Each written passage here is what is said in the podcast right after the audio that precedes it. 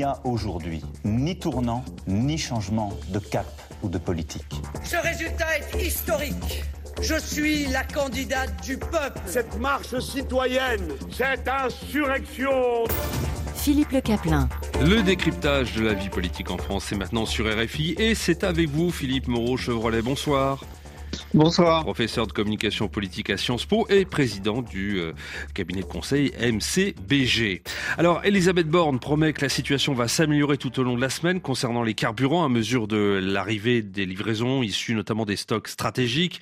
En attendant, c'est maintenant une station-service sur trois qui ne peut plus délivrer l'essence, conséquence des blocages provoqués par la grève euh, reconduite aujourd'hui des salariés de Total Energy et d'ExxonMobil. La chef de file des députés Renaissance déplore que la grève pénalise d'abord les Français qui bossent. Aurore Berger appelle à mettre la pression à la fois sur les entreprises et les syndicats pour trouver un accord. Sa collègue du gouvernement en charge de la transition énergétique, Agnès Pannier-Runacher sur BFM, sur le fait que Total Energy a proposé d'avancer au mois d'octobre ses négociations annuelles sur les salaires. Total vient de répondre à l'appel euh, de la CGT pour que euh, ce dialogue social puisse effectivement euh, se poursuivre. Je salue cette avancée de façon à ce que les Français ne soient pas prisonniers de ce mouvement social. Les grévistes emmenés par la CGT exigent des augmentations de salaire donc. Éric Zemmour de Reconquête, arrivé quatrième à la dernière élection présidentielle, était l'invité d'Europe 1 ce matin. Je l'ai dit pendant la présidentielle, je pense que nous avons un problème de salaire en France et en particulier un problème de salaire net parce que nous avons des charges sociales beaucoup trop élevées, et pour le salarié, et surtout pour le patron. Et donc, depuis 20 ans, nous avons un salaire net qui n'augmente plus guère. Philippe Moreau-Chevrolet, euh, on se souvient que le mouvement des Gilets jaunes avait été provoqué par une histoire d'essence, son prix à l'époque. Aujourd'hui, les Français râlent, mais ça ne va pas au-delà, en tout cas pour l'instant. Oui, pour l'instant, après, le, problème, c'est que c'est une petite euh, goutte d'eau qui s'ajoute à déjà beaucoup, beaucoup, beaucoup de problèmes. On a un problème majeur sur l'énergie qui est lié aux restrictions qu'on va devoir faire euh, pour des raisons climatiques ou pour les, raisons de la crise en Ukraine. On n'est pas tout à fait au clair là-dessus, du moins dans la communication gouvernementale. Et du coup, c'est quelque chose qui s'ajoute à une situation de crise. Le problème, c'est ça, c'est que on est, euh, on est dans quelque chose qui pourrait être un déclencheur d'un mouvement nettement plus dur. Euh, Emmanuel Macron appelle en tout cas au calme. La Première ministre assure donc que cela va aller mieux dans les prochains jours avec le déblocage des stocks stratégiques, mais euh, rien de plus finalement. Euh, non, pour l'instant, il n'y a pas de, grand engagement parce que en fait, le gouvernement a essayé de faire une communication extrêmement presque publicitaire, j'ai envie de dire, sur, sur la crise énergétique avec le, col roulé en, présentant un visage relativement et paradoxalement souriant. Euh, de cette gestion de crise. Euh, et on voit bien que là, on rentre dans quelque chose qui progressivement est, antipathique et euh, va pas du tout être simple à gérer. Alors l'énergie, c'est également le gaz, l'électricité dont les prix explosent et qu'il faut économiser. en termes de communication politique, dont vous êtes un spécialiste, comment est-ce que vous évaluez ce qu'a dit et fait le gouvernement? Je pense entre autres, d'ailleurs vous venez de, le dire, le citer, le ministre de l'économie qui se veut exemplaire en portant des cols roulés. Alors l'exemplarité, elle est bienvenue, elle est nécessaire et ça, c'est plutôt réussi dans la communication gouvernementale. C'est-à-dire que contrairement à ce qui a pu se produire pendant le Covid, cette fois-ci, on a un exécutif qui, euh, qui va montrer l'exemple, qui va porter le masque, entre guillemets. C'est nouveau et c'est bien et euh, c'est la seule voie dans cette période à emprunter. Après, euh, il faut que expliquer, disons, il faut qu'il y ait quelque chose d'autre. Il faut expliquer pourquoi on a ces problèmes. Et pour l'instant, l'opinion française n'est pas au clair sur les motifs des mesures qui sont demandées. Oui, c'est ça. Euh, euh, quant à l'explication sur le pourquoi il faut économiser l'énergie, vous pensez que le message n'est pas très clair et qu'il n'est pas compris par les Français? C'est pas qu'il n'est pas compris. Les Français sont tout à fait capables de, comprendre un message. Le problème, c'est qu'il faut leur en donner un pour qu'ils puissent le comprendre. Et pour l'instant, on n'a pas d'explication véritable, euh, compréhensible, en tout cas, à une heure de grande écoute, hein, comme ça avait été fait, par exemple, pendant la crise Covid, euh, pour répondre aux questions des Français, leur donner une explication qui soit une explication intéressante. Euh, voilà pourquoi on vous demande ces restrictions. voilà la durée que ça peut avoir voilà l'état de nos stocks stratégiques, si tant est qu'il y ait des stocks stratégiques.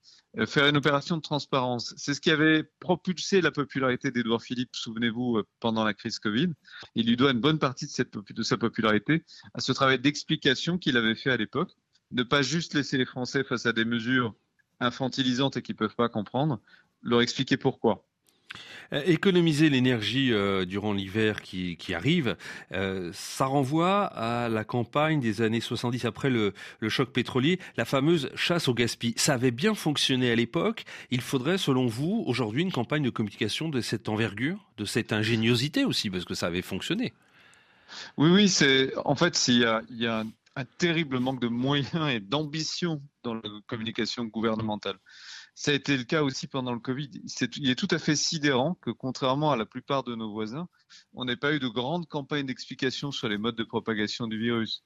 Il est sidérant qu'on n'ait pas eu, comme chez tous nos voisins, des campagnes pour dire aux gens de porter des masques FFP2 et pas des torsions sur le visage.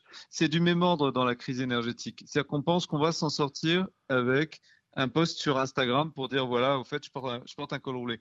Non, c'est pas comme ça qu'on mobilise les Français. Il faut faire des campagnes, il faut aller les chercher, il faut leur expliquer, leur donner des éléments d'intelligence pour qu'ils puissent comprendre ce qui est en train de se produire et ne pas les traiter comme des enfants à qui on donne juste des consignes. Les consignes, quand on les donne sans les expliquer, c'est pour les enfants et on sait que même pour eux, ça fonctionne pas bien. Philippe Moreau-Chevrolet, président de MCBG Conseil. Vous écoutez Dimanche Politique sur RFI. Philippe Le. Plutôt discret et silencieux ces derniers mois, Édouard Philippe revient dans l'arène politique. Dans un entretien au journal Le Parisien, l'ancien Premier ministre fait le point sur ses ambitions et ne gage guère euh, son attrait pour l'Élysée. Euh, l'occasion aussi de se faire entendre, entendre sa propre mélodie politique, notamment sur le sujet explosif des retraites. Un dossier sur lequel il faut beaucoup bouger, dit-il, repousser l'âge de la retraite jusqu'à 67 ans Édouard Philippe estime que c'est l'une des solutions pour redresser les comptes de l'État.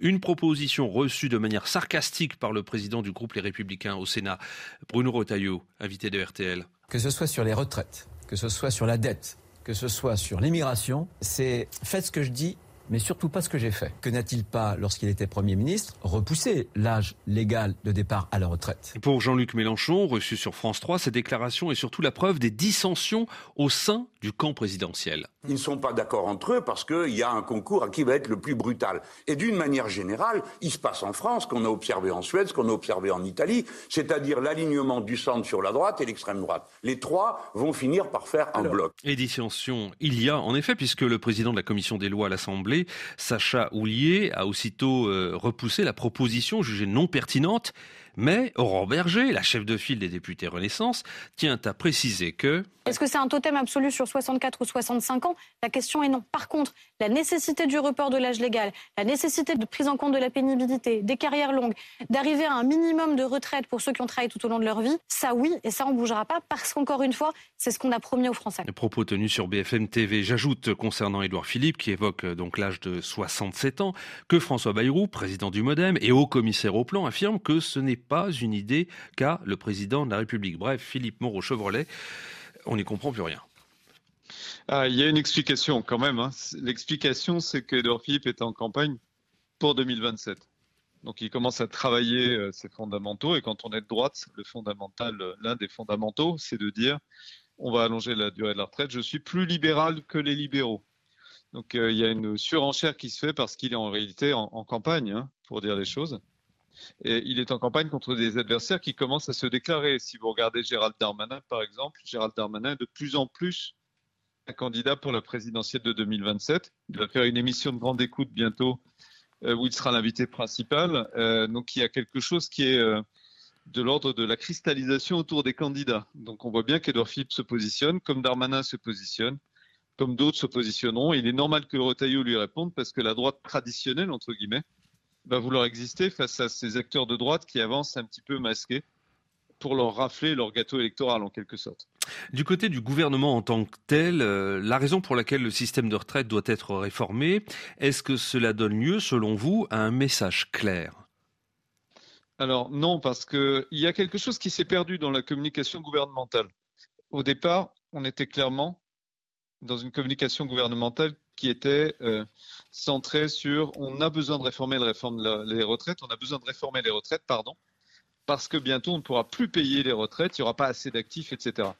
Entre-temps, il y a eu beaucoup de rapports publics et beaucoup de critiques aussi, y compris des économistes, y compris des économistes libéraux, donc pas juste, entre guillemets, des économistes de gauche, pour dire non, en réalité, on n'a pas besoin pour que le régime survive, euh, d'augmenter l'âge de la retraite, de repousser l'âge de la retraite. Ça n'est pas nécessaire. On a ça dans des rapports d'institutions publiques tout à fait respectables.